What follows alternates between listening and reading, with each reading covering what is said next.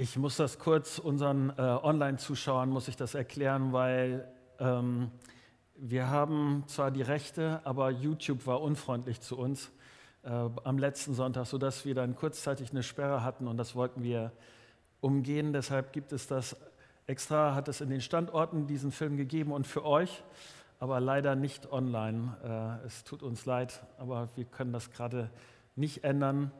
Ähm, ja, und äh, das ist die Grundlage und ich will gleich mit uns äh, lesen, was die Textgrundlage in der Bibel dafür ist, weil ich will das nochmal deutlich sagen, The Chosen ist, hält sich an vielen Stellen äh, ganz gut an die äh, Vorlage in der Bibel, an manchen Stellen gibt es aber auch so, damit das eine ganze Geschichte ist und vorwärts geht, gibt es auch Sachen, die so nicht in der Bibel stehen. Und wir kümmern uns dann an den Sonntagen um die Sachen, die wohl in der Bibel so stehen. Und das will ich gleich mit uns tun, aber vorher nochmal mit uns beten, wenn ihr dazu aufstehen mögt.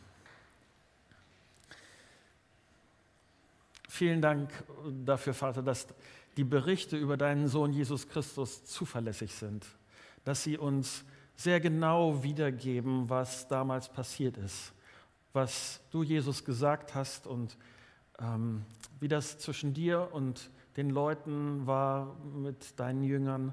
Und ich bitte dich darum, dass du, dass du mir hilfst, dass ich, dass ich erklären kann, was das für uns heute noch für Bedeutung hat. Und dass das nicht nur unseren Kopf beschäftigt, sondern in unser Herz sinkt und unser Handeln anfängt zu prägen. Darum bitte ich dich. Amen. Setzt euch gerne. Und ich will, einfach einsteigen, indem ich mit euch den Text lese, die Textgrundlage für das, was wir eben gesehen haben, nämlich aus Lukas 5. Äh, Lukas 5 ab Vers 1, da berichtet uns Lukas dieses. Eines Tages stand Jesus am See Genezareth eine große Menschenmenge drängte sich um ihn und wollte das Wort Gottes hören. Da sah er zwei Boote am Ufer liegen. Die Fischer waren ausgestiegen und reinigten ihre Netze. Jesus stieg in das Boot, das Simon gehörte, und bat ihn, ein Stückchen weit auf den See hinauszufahren. So konnte er im Boot sitzen und von dort aus zu den Menschen sprechen. Als er aufgehört hatte zu reden, wandte er sich an Simon und sagte, Fahr jetzt weiter hinaus auf den See, werft dort eure Netze zum Fangen aus. Simon antwortete, Meister, wir haben uns die ganze Nacht abgemüht und haben nichts gefangen. Aber weil du es sagst, will ich die Netze auswerfen. Das taten sie dann auch und sie fingen eine solche Menge Fische, dass ihre Netze zu reißen begannen. Deshalb winkten sie den Fischern im anderen Boot, sie sollten kommen und mit anpacken. Zusammen füllten sie die beiden Boote, bis diese schließlich so voll waren, dass sie zu sinken drohten. Als Simon Petrus das sah, warf er sich vor Jesus auf die Knie und sagte, Herr, geh fort von mir, ich bin ein sündiger Mensch. Denn ihm und allen, die bei ihm im Boot waren, war der Schreck in die Glieder gefahren, weil sie solch einen Fang gemacht hatten. Und genauso ging es Jakobus und Johannes, den Söhnen des Zebedeus, die zusammen mit Simon Fischfang betrieben. Doch Jesus sagte zu Simon, du brauchst dich nicht zu fürchten, von jetzt an wird, wirst, wirst du ein Menschenfischer sein. Da zogen sie die Boote an Land, ließen alles zurück und schlossen sich ihm an. Ich weiß nicht, wie es dir geht, wenn du solche Berichte hörst. Ich, ich, treffe manchmal Leute, die dann sagen, ja, wenn ich auch so mit Jesus unterwegs gewesen wäre, hätte ich das alles auch so gesehen, hätte ich das alles auch so erlebt und anfassen können, ähm, dann wäre ich wahrscheinlich, also dann wäre es mir leichter zu glauben, dann würde das mit Jesus irgendwie... Und ich bin mir da nicht so sicher, denn ich glaube, ich hätte wahrscheinlich so ähnlich reagiert wie diese Jünger äh, bei diesem ersten Mal. Was ich damit meine?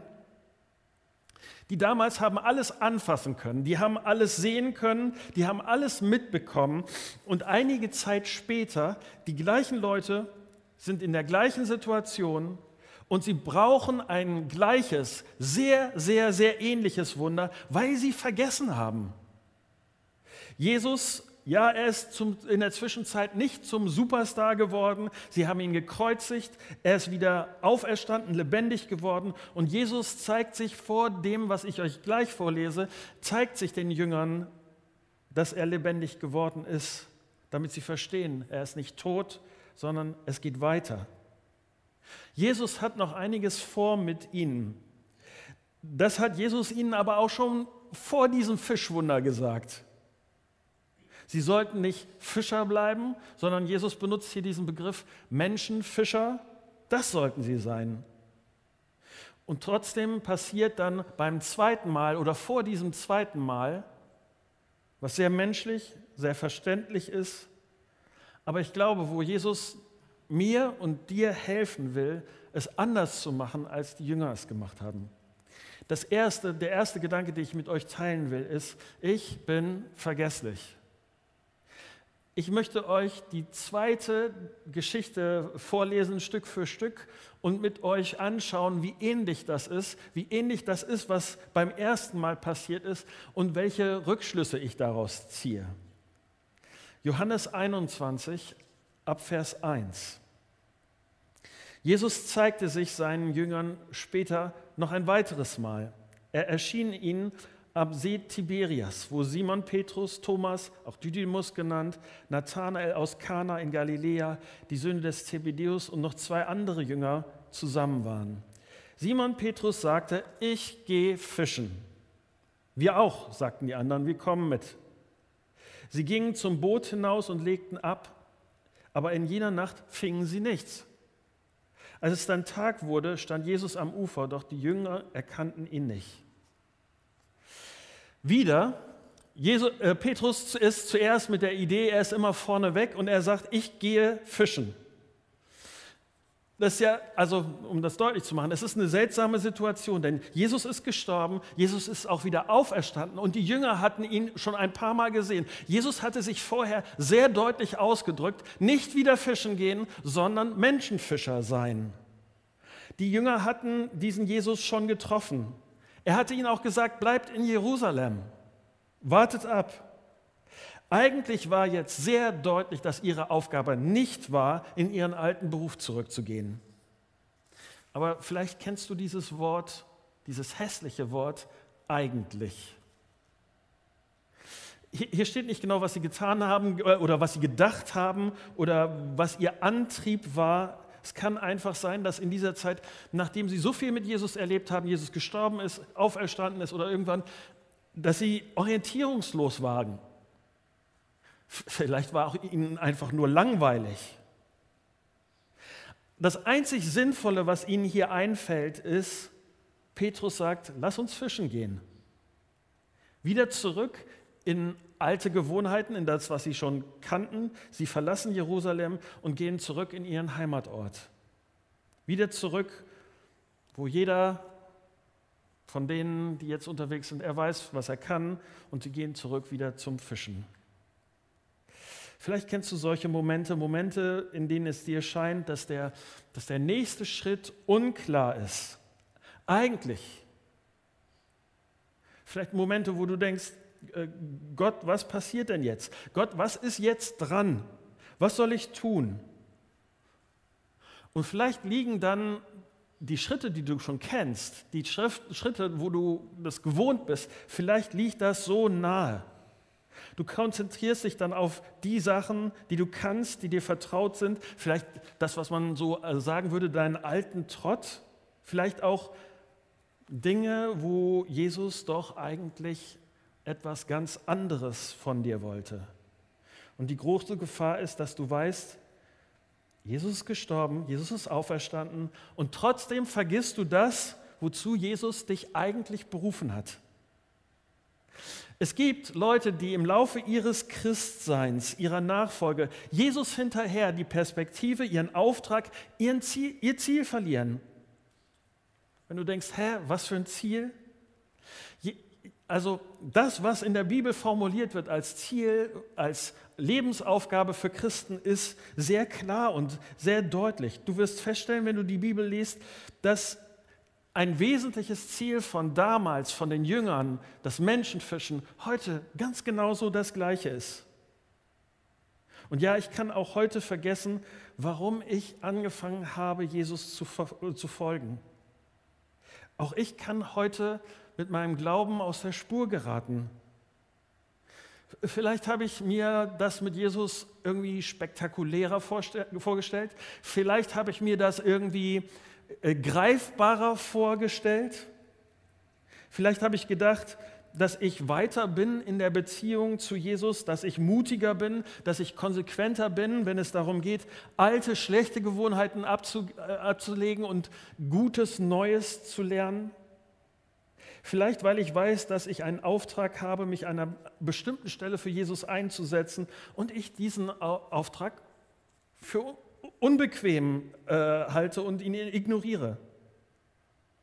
Und dann brauche ich die Erinnerung, weshalb ich mit Jesus unterwegs bin. Denn nochmal, das Wesentliche hat sich zu dem damals, wie die Jünger unterwegs waren, nicht geändert. Markus berichtet das äh, in Markus 1, Vers 16 so. Als Jesus am See von Galiläa entlang ging, sah er zwei Fischer, die auf dem See ihre Netze auswarfen, Simon und seinen Bruder Andreas. Jesus sagte zu ihnen, kommt, folgt mir nach. Ich will euch zu Menschenfischern machen. Sofort ließen sie ihre Netze liegen und folgten ihm. Jesus hat Petrus und die anderen nicht dazu berufen, wieder in ihren alten Job zu gehen.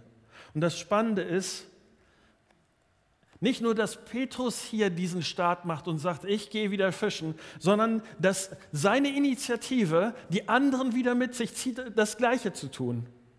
Ich weiß nicht, ähm, ich, ich fand, ich habe letzte Woche eine Untersuchung gelesen und ich fand das Ergebnis ziemlich gruselig. Ich weiß, ich vereinfache jetzt, aber ganz grob gesprochen sind 95 Prozent aller Menschen Herdentiere, behauptet eine Untersuchung der Universität Leeds. Was bedeutet das? Viele Menschen tun Dinge einfach, weil andere das auch so machen. Viele denken an dieser Stelle gar nicht so groß nach. Petrus geht vor und die anderen gehen ihm einfach hinterher. Und alle tun damit etwas, was Jesus einfach nicht wollte, haben das vergessen. Und wieder diese Situation, das Ergebnis von dem ist, sie fangen nichts. Die Fischexperten die Professoren in Sachen Fisch kommen nicht zum Zug, fangen nichts. Und ich habe den Eindruck, dass das hier mit sehr viel Absicht passiert. Da hilft ihnen die ganze Erfahrung nichts. Jesus wollte nicht, seine Idee war nicht, dass sie wieder zurückgehen und ihr Fischgeschäft aufmachen, anfangen wieder Fische zu verkaufen. Das war nicht die Idee. Johannes 21, Vers 4. Als es dann Tag wurde, stand Jesus am Ufer, doch die Jünger erkannten ihn nicht. Jesus wusste genau, wo seine Jünger sind. Er wusste genau, womit sie beschäftigt waren. Und er wusste, dass sie vergessen hatten. Deshalb nochmal die gleiche Sache, wie, wie wir das eben im Film gesehen haben, wie das aus Markus 5 berichtet wurde. Der Start ihres Dienstes war ganz genauso. Jesus steht wieder am Ufer und es startet eine Erinnerung an das, woher sie kommen. Ich treffe manchmal Leute, die fragen, was passiert, wenn ich einen falschen Weg gehe? Vielleicht unabsichtlich, ungewollt. Manche haben Angst, dass Gott sauer auf sie ist, die Geduld verliert und sie dann ganz furchtbar bestraft werden, wenn sie diesen Weg falsch gehen. Und für mich ist das, was hier äh, passiert, ein Beispiel, macht ganz deutlich, wie Jesus anders ist. Jesus liebt seine Leute. Jesus liebt dich. Und er macht sich auf und er sucht nach Möglichkeiten, dir zu sagen, Achtung. Er sagt das ganz freundlich. Gibt dir nochmal eine Chance. Er sagt, Achtung, hier, Irrtum, falsch, Umkehr, neue Chance. Jesus lässt zu, dass seine Jünger eine zugegeben ganz üble Nacht haben. Und für mich ist klar, Jesus ist dafür verantwortlich, dass, dass sie in dieser Nacht keinen einzigen Fisch fangen. Jesus hätte das ändern können, Jesus tut das aber nicht. Und er macht das genauso wie beim ersten Mal. Und seine Jünger sind so frustriert. Und das sind gute Momente. Solch, solch eine Frustration sind gute Momente, sich zu erinnern. Wo komme ich her? Was ist jetzt wichtig? Was will Gott von mir? Woran eine Erinnerung?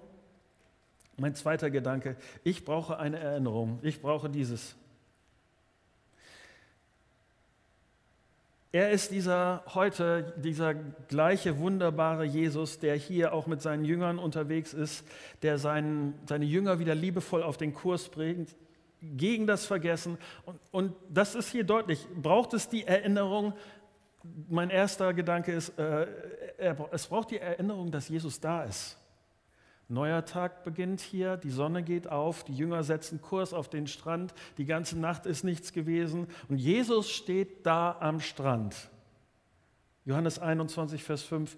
Kinder, also kurz, das ist äh, in, in der damaligen Sprache, wenn ein, einer der Chef ist, ist vielleicht zu stark, aber wenn, wenn jemand freundlich dir deutlich machen will, hier, da hat wirklich einer Verantwortung und da ist es, da, da, da geht es, du kannst von dem lernen und so. Der sagt in einem freundlichen Ton zu seinen Leuten, Kinder. Kinder, rief er ihnen zu, habt, nicht, habt ihr nicht ein paar Fische für das Frühstück? Nein, riefen sie zurück, nicht einen einzigen. Es geht dann weiter, Vers, Vers 6. Jesus sagt ihnen, werft das Netz auf der rechten Seite des Bootes aus, forderte er sie auf. Ihr werdet, werdet sehen, dass ihr etwas fangt. Sie warfen die, das Netz aus, aber dann konnten sie es nicht mehr einholen. Solch eine Menge Fische hatten sie gefangen. Merkst du die Parallele zu dem, was ganz am Anfang, als sie mit Jesus gestartet sind, was passiert ist und was jetzt passiert?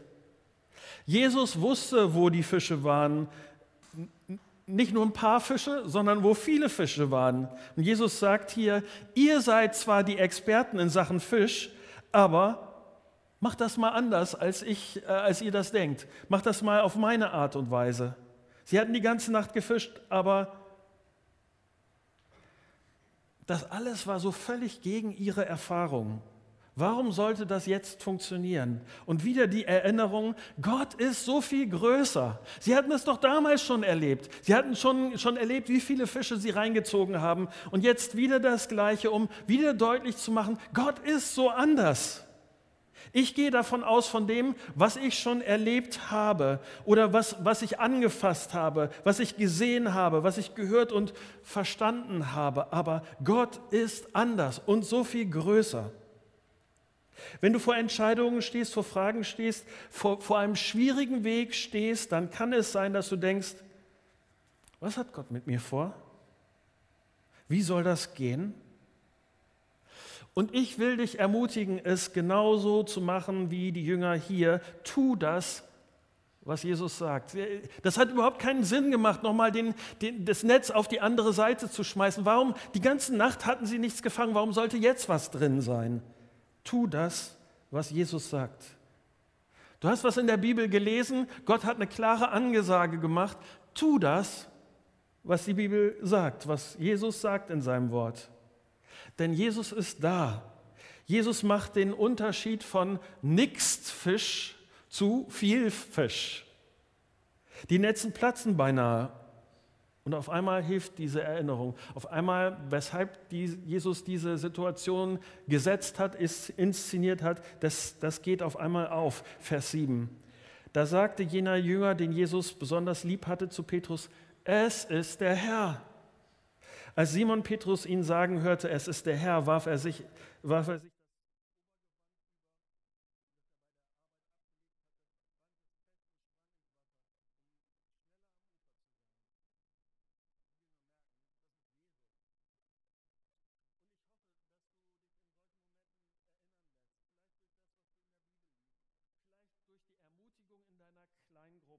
Vielleicht erinnerst du dich auch zurück an die Situationen, die du schon mal mit Jesus durchgestanden hast, wo Jesus sich gezeigt hat als der, der da ist. Und dass du dich daran festhältst und weißt, Jesus war damals da, Jesus ist heute da und Jesus wird auch in Zukunft da sein. Und Petrus ist wieder dieser Hauruck-Mensch, rein ins Wasser, hin zu Jesus, ich, ich, mag diese Leidenschaft von Jesus, äh, von Petrus äh, hin zu Jesus, also seine Begeisterung über Jesus, nicht sehen, nichts hören, nur Jesus. Aber ich will an dieser Stelle kurz was in Klammern sagen. Ähm, muss ich, müssen alle Christen so extrovertiert, emotional sein? Müssen, die, müssen wir alle so ins Wasserspringer sein, wie, äh, wie Petrus das hier gezeigt hat? Nee, ich glaube nicht, denn was wäre passiert, jetzt mal ganz praktisch gesehen, was wäre hier passiert mit dem Boot und den vielen Fischen, wenn alle jetzt rausgesprungen wären? Nee, das, das ist es nicht. Und man sieht das auch deutlich bei den, bei den Reaktionen und in der Art und Weise der Jünger. Ich erlebe immer wieder, wie sich die eher Kopfbegabten, ich sage das jetzt mal so, die Kopf, eher Kopfbegabten schlecht fühlen, weil sich die eher Bauchbegabten, weil sie die sehen und die, die introvertiert anbeten, auf die extrovertiert anbeten, sehen und denken, muss ich auch so sein? Die Bauchbegabten, die Impulsiven, die Leidenschaftlichen leben ihr Verhältnis zu Jesus so in, intensiv. Und es gibt immer wieder Leute unter uns, die Jesus leidenschaftlich und emotional nachfolgen. Es gibt aber auch Leute unter uns, die erst erstmal zweimal überlegen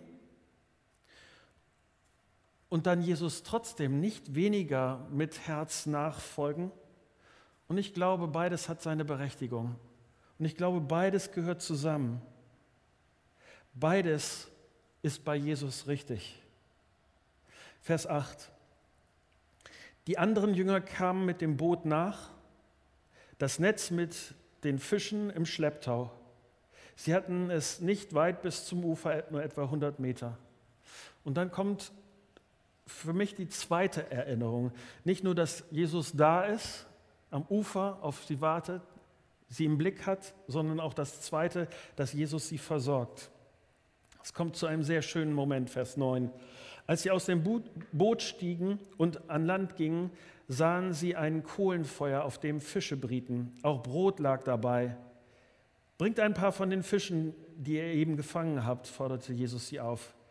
Da stieg äh, Simon Petrus ins Boot und zog das Netz an Land. Es war voll von Fischen, im Ganzen 153 und trotz dieser Menge riss das Netz nicht. Was für ein Bild, oder? der Sohn Gottes, der alles erschaffen hat, der Chef des Universums, der alles kennt und Jesus kümmert sich um diese einfachen Bedürfnisse seiner Jünger. Jesus steht da am Ufer und macht für seine Leute das Frühstück. Jesus weiß, die haben eine lange Nacht hinter sich, die brauchen jetzt keine große Diskussionsrunde, keine Predigt, keinen theologischen Exkurs, die brauchen was zwischen die Zähne. Und vielleicht denken Petrus und Jakobus und Johannes bei diesem Frühstück zurück an dieses erste, diese erste Begegnung mit Jesus. Es ist fast, fast alles genauso wie damals. Und sie merken, sie haben nicht das getan, was Jesus von ihnen wollte. Vielleicht bist du schon länger Christ. Und vielleicht erinnerst du dich zurück an früher, wie du Jesus begegnet bist wie du Gottes Wort mit Leidenschaft gelesen hast. Du bist diesem Jesus begegnet in Gebetszeiten. Du bist Jesus begegnet in Glaubenserfahrungen, wo du gemerkt hast, Jesus ist da und Jesus verändert mein Leben. Ich möchte heute Morgen sagen, wenn du an einer Stelle gelandet bist, wo du nicht hin wolltest, dann bittet dich Jesus immer noch, kehr um, für diese Irrtümer, für dein Versagen, dafür bin ich gestorben. Egal was du getan hast, du kannst noch mal neu anfangen. Wie mit den Jüngern damals verliert Jesus auch heute nicht mit dir die Geduld. Lass mich daran erinnern, äh, Jesus ist da, er versorgt dich und ich kann ihm wirklich mit meinem ganzen Leben vertrauen. Vers 12. Kommt her und esst, sagte Jesus. Die Jünger hätten ihn am liebsten gefragt, wer bist du? Aber keiner von ihnen wagte es. Sie wussten, dass es der Herr war. Jesus trat ans Feuer, nahm das Brot und gab es ihnen, ebenso den Fisch. Das war schon das dritte Mal, dass Jesus seinen Jüngern erschien, nachdem er von den Toten auferstanden war. Ich weiß nicht, wie das dir geht, aber für mich, ich, das ist etwas, wo ich gern dabei gewesen wäre, wie das wohl geschmeckt hat, ein Frühstück von Jesus zubereitet. Also äh, ich stelle mir das besonders äh, vor, diesen Moment.